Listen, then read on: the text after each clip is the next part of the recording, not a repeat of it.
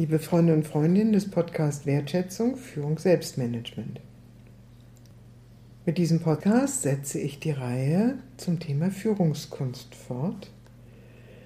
Und bei der Führungskunst kommt es am Anfang vor allen Dingen darauf an, dass wir unseren Blick weiten. Und in diesem Sinne möchte ich gerne diesen Podcast unter das Thema stellen, das Erbe würdigen. Und ich lese erneut aus meinem kleinen Büchlein Brevier zur Führungskunst eine Ermutigung.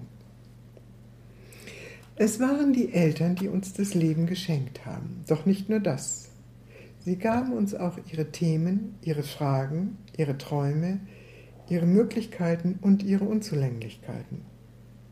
Und unsere Eltern waren es, die wiederum von ihren Eltern geprägt wurden. Wir sind Glieder in einer langen Kette von Prägungen. Doch was damit tun? Im Westen haben wir uns angewöhnt, die Befreiung des Ich aus dem Wir der Familie zu suchen.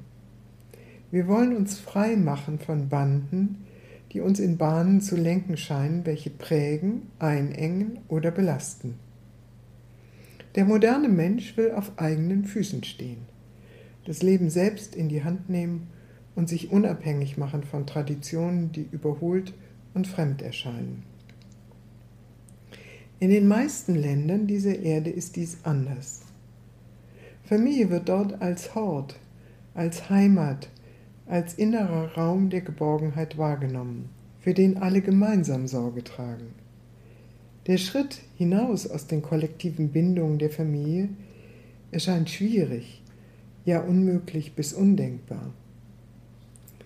Gibt es etwas Gemeinsames jenseits solcher Gegensätzlichkeit der Auffassung? Gibt es etwas, was Familie ist, egal wie wir uns dazu verhalten und was sich im Einzelnen als unsere Familie darstellt?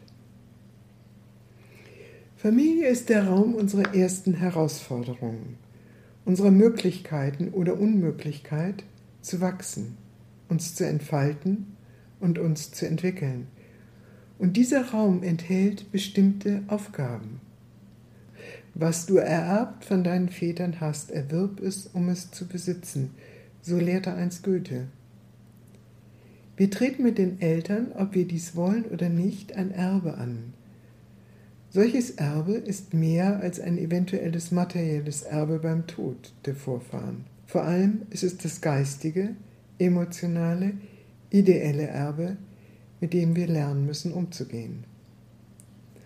Die Weisheitslehren Asiens gehen davon aus, dass wir in eine Familie geboren werden, die unserem Karma entspricht, dem, was wir aus früheren Leben als Aufgaben mitgebracht haben und in diesem Leben lernen und erfahren sollen. Im Westen verordnet man dies molekulargenetisch.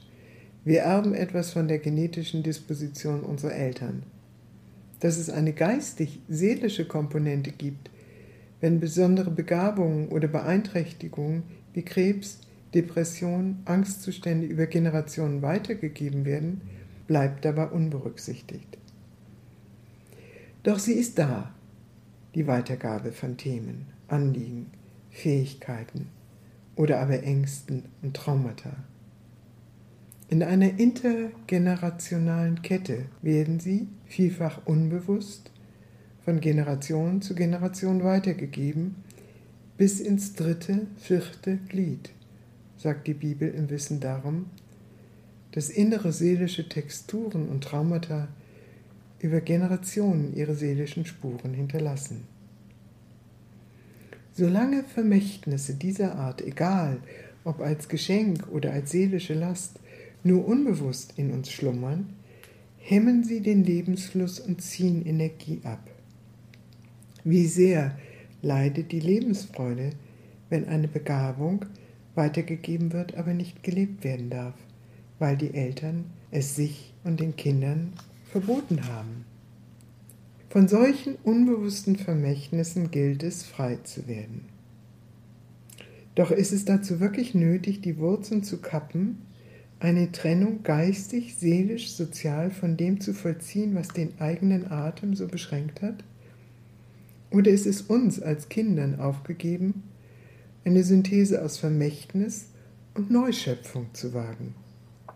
ist es vielmehr notwendend, wenn wir unsere prägenden Wurzeln erkennen, ihre Existenz im Guten wie im Schlechten würdigen und ihre Wirksamkeit im eigenen Leben akzeptieren?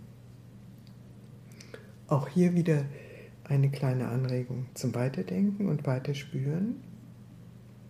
Was von dem Vermächtnis ihrer Eltern, Großeltern können sie würdigen und wertschätzen?